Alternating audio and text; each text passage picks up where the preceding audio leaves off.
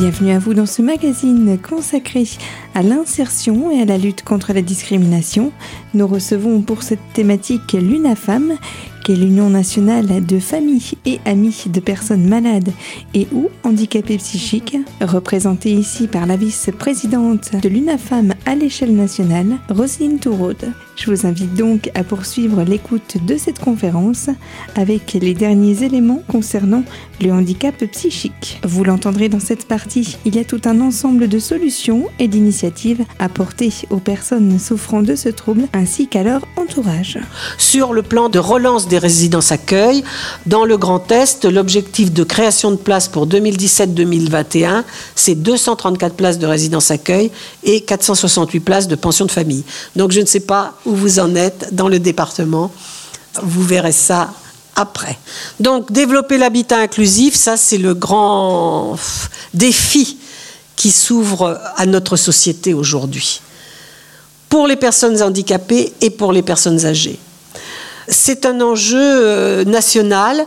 Ça répond à une demande croissante de personnes handicapées et de personnes âgées d'ailleurs, hein, qui veulent choisir leur domicile et qui n'ont pas forcément envie de vivre dans une collectivité et une grande collectivité où on va leur imposer des horaires, où on va leur imposer une décoration dans leur chambre, on va leur imposer les repas qu'elles devront manger, l'heure du coucher, l'heure du lever. Il y a beaucoup de gens qui en ont assez de ça ou qui n'aspirent pas à une vie comme celle-ci.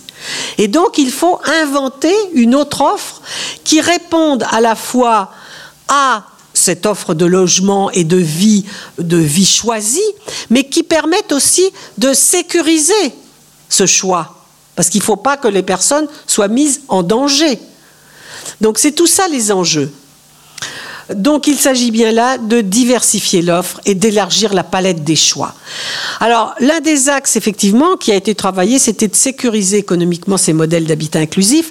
C'est pourquoi euh, il a été décidé, et ça c'était une décision euh, du président de la République de 2014 qui s'est concrétisée en avril 2017, de la possibilité de mettre en commun les éléments aide humaine de la prestation de compensation du handicap tout ou en partie, quand on habite un de ces habitats partagés, ce qui permet d'avoir une amplitude horaire beaucoup plus grande d'intervention des auxiliaires de vie. Pour nous, c'est très, très, très, très bénéfique. Je dirais que cette mesure-là correspond tout à fait aux besoins des personnes avec un handicap mental, cognitif ou psychique, parce que nous ne sommes pas dans la suppléance aux actes de la vie quotidienne, on l'a vu tout à l'heure.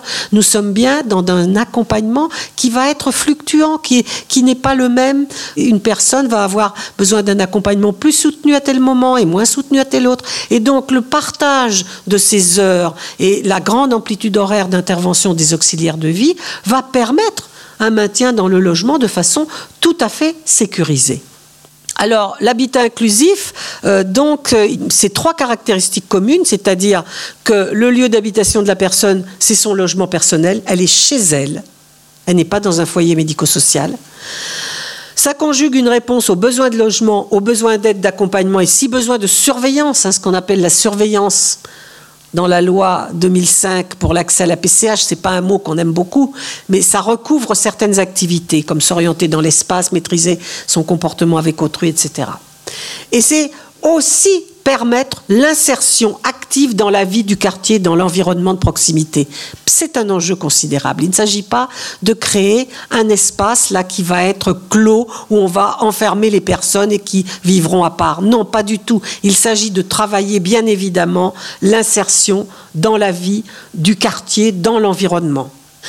Alors, le rôle de la MDPH, vous allez me dire, quel est-il dans cet habitat inclusif? Euh, ben, Il est important parce que la MDPH, certes, ne va pas orienter euh, vers l'habitat inclusif. Il n'y aura pas d'orientation MDPH, puisque ce sera un logement en milieu ordinaire, un logement social. Mais la MDPH va pouvoir étudier les besoins d'accompagnement de telle et telle personne pour pouvoir habiter, entre guillemets, ce logement de la meilleure des manières possibles. Elle va donc évaluer la situation pour identifier ce qu'on a dit tout à l'heure, des besoins de compensation éventuels et élaborer un plan personnalisé de compensation. Et notamment toujours interroger la prestation de compensation du handicap. Alors les actions en cours et les actions prioritaires, si vous voulez aujourd'hui, les travaux qui sont en cours et qui sont à mener et qui, euh, nous l'espérons, vont être menés aussi prochainement, ce sont des travaux nécessaires pour la mise en œuvre effective des droits des personnes vivant avec des troubles psychiques. Parce qu'on a vu tout à l'heure que euh, le cadre légal, le cadre réglementaire, législatif, à la fois par la Convention internationale, la Charte sociale, les lois françaises, etc., constitue bien un cadre légal d'accès aux droits. Mais après, c'est la mise en œuvre effective de ces droits qui compte. Parce qu'une loi, si elle n'est pas mise en œuvre effectivement sur, sur le terrain, ça reste du papier. Par exemple, la mise en œuvre effective des droits, c'est les droits ouverts par la MDPH. Par exemple, la MDPH va faire euh, une analyse des besoins de telle personne. Il apparaît au bout de l'analyse que la réponse appropriée aux besoins de cette personne, là, maintenant, pour les mois à venir, c'est un SAMSA qui pourrait répondre à ces besoins-là. Donc on notifie une orientation SAMSA. Et après, est-ce que l'orientation euh, SAMSA va être mise en œuvre effectivement? Ben, Ce n'est pas certain. Faut qu'il y ait un SAMSA dans le territoire et qu'il accueille les personnes avec un handicap psychique. Faut qu'il existe, oui, comme vous dites, parce qu'il y a des territoires entiers où il n'y en a pas faut qu'il existe. S'il existe, faut qu'il y ait de la place. Et s'il existe et qu'il y a de la place, il faut qu'il accueille ce type de personnes, de handicap. Parce que moi, je me rappelle dans mon département où j'habite, on avait deux SAMSA, mais bon, euh, euh, ils avaient un agrément qui refusait les personnes avec handicap psychique. Donc, on a identifié, quantifié les besoins. Ça a pris un travail considérable hein, sur plusieurs années. Et là, le département et avec l'ARS en ont ouvert trois, du coup. Mais vous voyez bien que ce qui se joue aujourd'hui, c'est la mise en œuvre effective de l'accès aux droits. Et c'est le nouveau combat d'ailleurs que nous devons mener. Hein. Comme nous avons mené le combat en 2005 pour faire entrer dans le champ du handicap les personnes qui vivent avec des troubles psychiques sévères et persistants, aujourd'hui le combat que nous devons mener, c'est la mise en œuvre effective de l'accès aux droits fondamentaux et aux droits sociaux de ces personnes. Donc c'est améliorer l'accès aux droits à compensation du handicap par une meilleure évaluation des situations de handicap et vous l'avez compris, il y a un certain nombre de conditions à établir entre l'analyse d'une situation, les solutions proposées et la mise en pratique de ces dernières. Avec de ce fait toujours cette question, comment mieux valoriser l'accès aux droits de ces personnes? Nous allons aborder le second volet de ce rendez-vous dans quelques secondes avec d'autres exemples sur la complexité d'allier demande et souhait de la personne concernée avec une réponse la plus appropriée au niveau des différents partenaires de soins.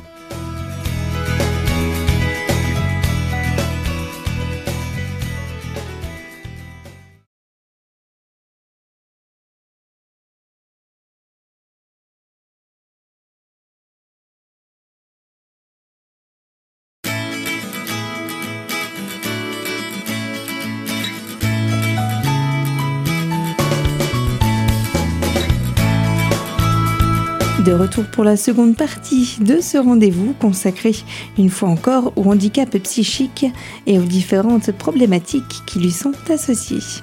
Je vous propose de retrouver notre intervenant tout de suite, Roselyne Touraude, la vice-présidente de l'UNAFAM nationale. Elle aborde les différentes étapes de travail souvent difficiles des organismes partenaires liés à la cause du handicap psychique. C'est difficile d'évaluer ces situations-là. Hein. les professionnels de la MDPH ont, un travail difficile à faire. Parce que euh, évaluer ces situations de handicap, ça nécessite d'avoir des informations très pertinentes. Apporter, comme on l'a vu tout à l'heure, un ensemble d'acteurs. Et donc, ça doit responsabiliser tous les acteurs du sanitaire. Les acteurs du sanitaire doivent se dire, mon patient, puisque dans le sanitaire on parle de patients, hein. nos patients, si on veut qu'ils aillent mieux et qu'ils s'inscrivent dans la cité et que si on pense à leur devenir et à leur parcours de rétablissement, il faut peut-être qu'on fasse tout pour favoriser l'accès à leurs droits. Et donc, il faut qu'on s'applique. Nous, on a un rôle à jouer, c'est à transmettre des informations pertinentes, précises, qui vont permettre, avec d'autres acteurs, à la MDPH de bien comprendre la situation et de bien évaluer les besoins. Quand on parle évaluation, euh, quelquefois on focalise sur la MDPH. Mais la MDPH, elle ne peut travailler qu'avec les partenaires, bien évidemment. Sinon, que voulez-vous qu'elle fasse? Comme je vous ai dit tout à l'heure, un dossier qui arrive, s'il y a simplement schizophrénie paranoïde, que voulez-vous que la MDPH fasse Rien Elle peut rien faire. Enfin, elle peut rien faire. Elle peut se dire ah bah oui, c'est une maladie. On sait que c'est une maladie grave. Bon, mais après, quels sont les retentissements pour telle personne aujourd'hui On n'en sait rien. Donc, vous voyez bien, tout, cela, c'est un, travail. Là encore, il, faut une approche globale de, cette question par la mise en œuvre des réponses aux besoins des personnes et des familles pour favoriser les interventions précoces et coordonnées. Il y a un SAMSA à Paris, mais d'ailleurs c'est le seul en France comme ça, c'est le SAMSA Prepsy, qui ne développe que des interventions précoces auprès des jeunes à partir de 18 ans, de 18 à 25 ans. Des jeunes, la plupart du temps, avec des troubles schizophréniques ou d'autres troubles psychiques graves. Et maintenant, ils euh, souhaitent donc euh, d'ailleurs commencer cet accompagnement dès l'âge de 16 ans. Parce que quand on prend euh, la situation comme ça, eh bien, si on allie des soins de réhabilitation en lien avec le sanitaire, avec ces interventions précoces du SAMSA, etc., eh bien, la situation change considérablement. Le devenir de la personne, la maladie va peut-être rester là, bien évidemment. Il n'est pas question de dire que la maladie peut être un beau jour. Euh, bon. Mais au moins, les retentissements en seront considérablement amoindris. Et le devenir de la personne va changer développer ces réponses variées, évolutives, sur l'ensemble du territoire, puisqu'aujourd'hui, il y a ce savoir-faire en France. Nous avons un savoir-faire extraordinaire, hein, par différents acteurs de tous les champs d'ailleurs. Donc il faut développer tout cela, et une approche, comme on l'a dit tout à l'heure, globale, coordonnée, durable. Pour l'insertion sociale, éducative et professionnelle, encore une fois, développer une palette de réponses, logement, hébergement, accompagnement, dispositifs d'accès à l'emploi, groupe d'entraide mutuelle évidemment, et n'oublions pas les ITEP, parce que là, ce sont les jeunes, ce sont les jeunes qui ont des troubles psychologiques, des troubles du comportement, des troubles psychiques, qui n'ont pas de déficience intellectuelle, mais qui à un moment donné de leur parcours peuvent bénéficier de ce dispositif intégré qui est devenu un dispositif intégré ITEP, qui passe par une notification euh, de la MDPH, et pour un certain nombre de ces jeunes, ça va changer la donne. Alors, je termine en, vous disant que les enjeux de la prise en compte du handicap psychique sont euh, nombreux. Développer les réponses aux besoins euh, des personnes, viser cet objectif d'inclusion, de participation à la vie en société, de citoyenneté tout simplement. Hein du rétablissement, c'est un enjeu majeur pour les personnes elles-mêmes, afin qu'elles aient enfin droit de citer. Parce qu'on dit toujours, depuis euh, la désinstitutionnalisation et la sortie des hôpitaux psychiatriques, les malades vivent dans la cité. Oui, mais ils y vivent comment? Enfin, je veux dire, euh, voilà. Hein. Moi, je, préférerais euh, savoir que ces personnes vont avoir droit de citer, ont droit de citer. Pour les familles aussi, pour nous familles, c'est un enjeu parce que nous, on va peut-être quand même un jour retrouver notre place de famille. Moi, j'aimerais bien seulement être la mère de mon fils, mais pas l'aidant familial, le chauffeur, l'animateur, le soignant, l'aide-soignant, le quoi donc encore, je ne sais pas, on peut multiplier les rôles, le chauffeur, j'ai dit, euh, le curateur, tuteur, assistante sociale, bref, tous ces rôles que nous, familles, aujourd'hui, nous avons à assumer. Hein. Alors nous le faisons, bien sûr, parce que nous aimons nos proches. Mais parfois, ça ne nous met pas non plus dans une position... Euh, ça pourrait être mieux, disons, on pourrait retrouver un, autre... Euh, euh, vous savez, je, pense toujours à deux jeunes femmes. Euh, leur maman euh, souffre de troubles bipolaires sévères depuis toujours. Et elle est âgée maintenant, la maman. Donc pendant des années, des années, ce sont les deux filles qui, quotidiennement, venaient au domicile de leur maman et donc s'occupaient de leur maman, étaient aidantes familiales de leur maman. Et puis, ça devenait vraiment très difficile parce qu'évidemment, la situation ne s'arrangeait pas et puis leur position était inconfortable et puis c'était une contrainte quotidienne. Et parfois, elles s'en voulaient même d'avoir des pensées, de se dire oh, j'en ai assez, vraiment, ça suffit, j'en peux plus tous les jours, c'est trop, etc. Bon. À l'instant, Roselyne Torode expliquait en quoi il est très complexe pour les proches de personnes atteintes de concilier tous les rôles imposés par la maladie qu'est le handicap psychique. Nous la retrouverons dans un instant pour le dernier volet de ce rendez-vous. Il sera évoqué l'anecdote d'une famille soulagée par une prise en charge adaptée, mais également on parlera de quelques actualités et nouveautés notoires à venir dans le domaine du handicap psychique.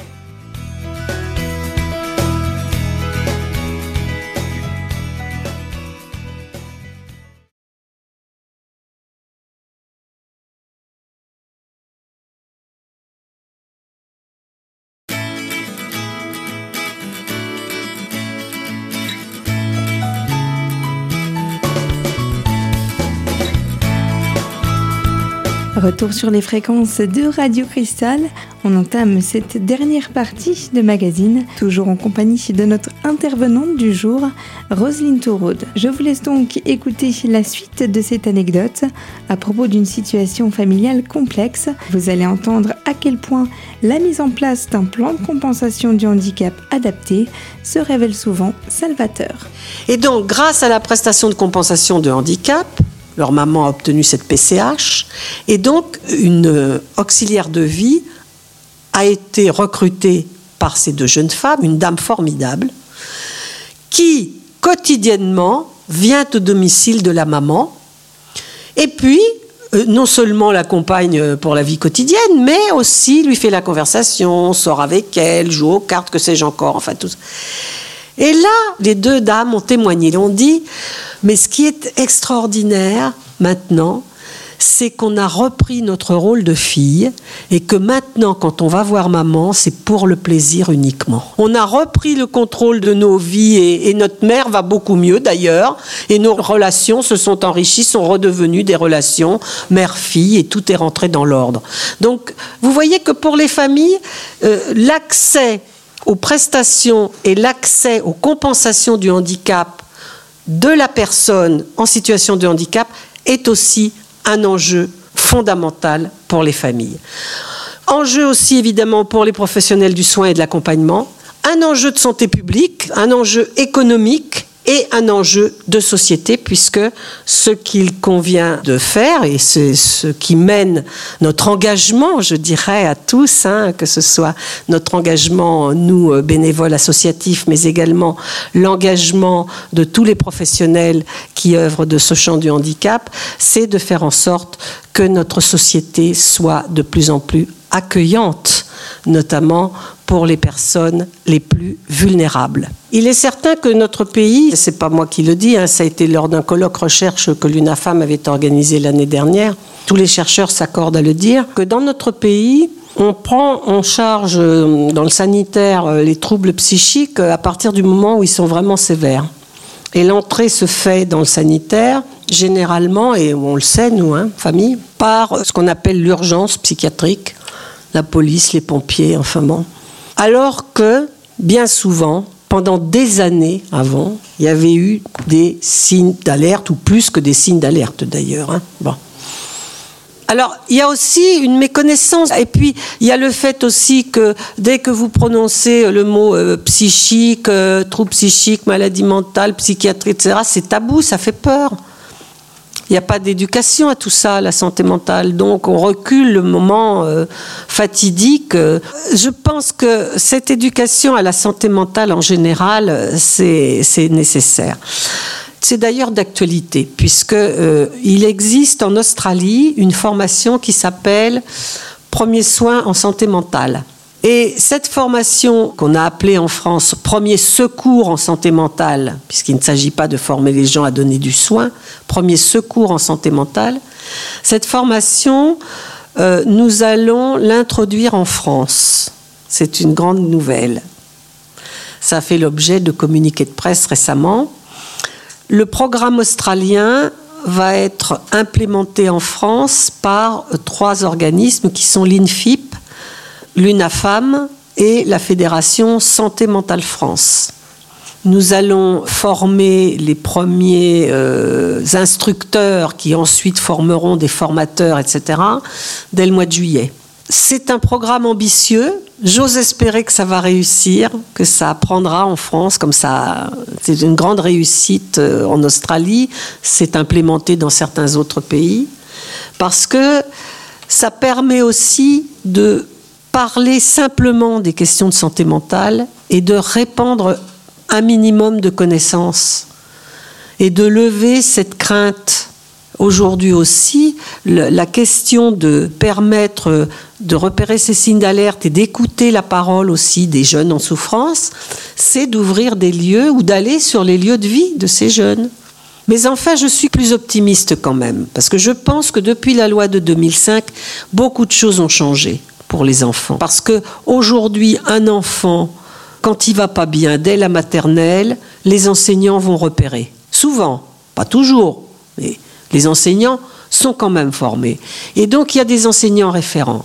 Il y a le passage par la MDPH. Il y a plusieurs partenaires. Donc les choses bougent. Nous avons décidé, voilà, deux, trois ans au conseil d'administration, de développer à l'UNAFAM l'accueil des parents de jeunes.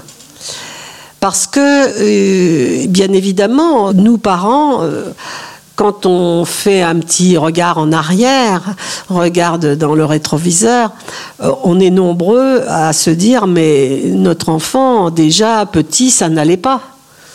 Hein, et on n'a jamais pu en parler, etc. Pour les enfants avec autisme, il y a beaucoup d'associations dans le champ de l'autisme qui accueillent les familles. Hein. Pour la déficience intellectuelle, c'est pareil, il y a beaucoup d'associations, trisomie, tout ça. Mais pour ce type de trouble, on va ouvrir l'UNAFAM à l'accueil des familles de jeunes. Et le principe de l'accueil à l'UNAFAM est le suivant. C'est un accueil que l'on appelle de père à père. Pour être accueillant à l'UNAFAM, il faut être concerné par la maladie psychique d'un proche. Et ce sont des bénévoles qui sont formés à l'écoute et à l'accueil. L'accueil est confidentiel, il est gratuit, il n'engage à rien. Et je vous assure que le soutien, alors l'UNAFAM, c'est une association de familles et d'amis. Le soutien apporté aux familles, c'est quelque chose d'extraordinaire. Aucun parent n'est préparé à être confronté à la maladie psychique de son enfant. Aucun parent n'est préparé à cela. Et l'élément de culpabilisation, bien évidemment qu'il est présent, mais il faut s'en dégager, s'en défaire, parce que ça, bloque, ça ne permet pas d'avancer.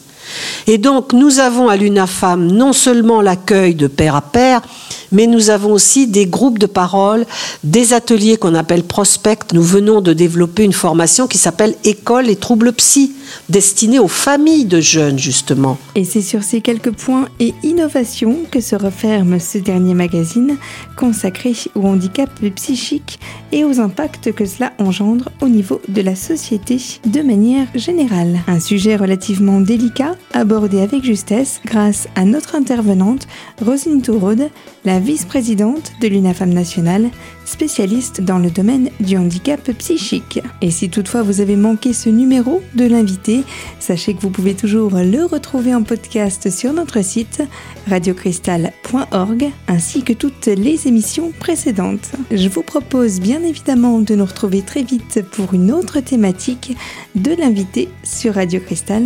À bientôt et merci de votre fidélité sur nos fréquences.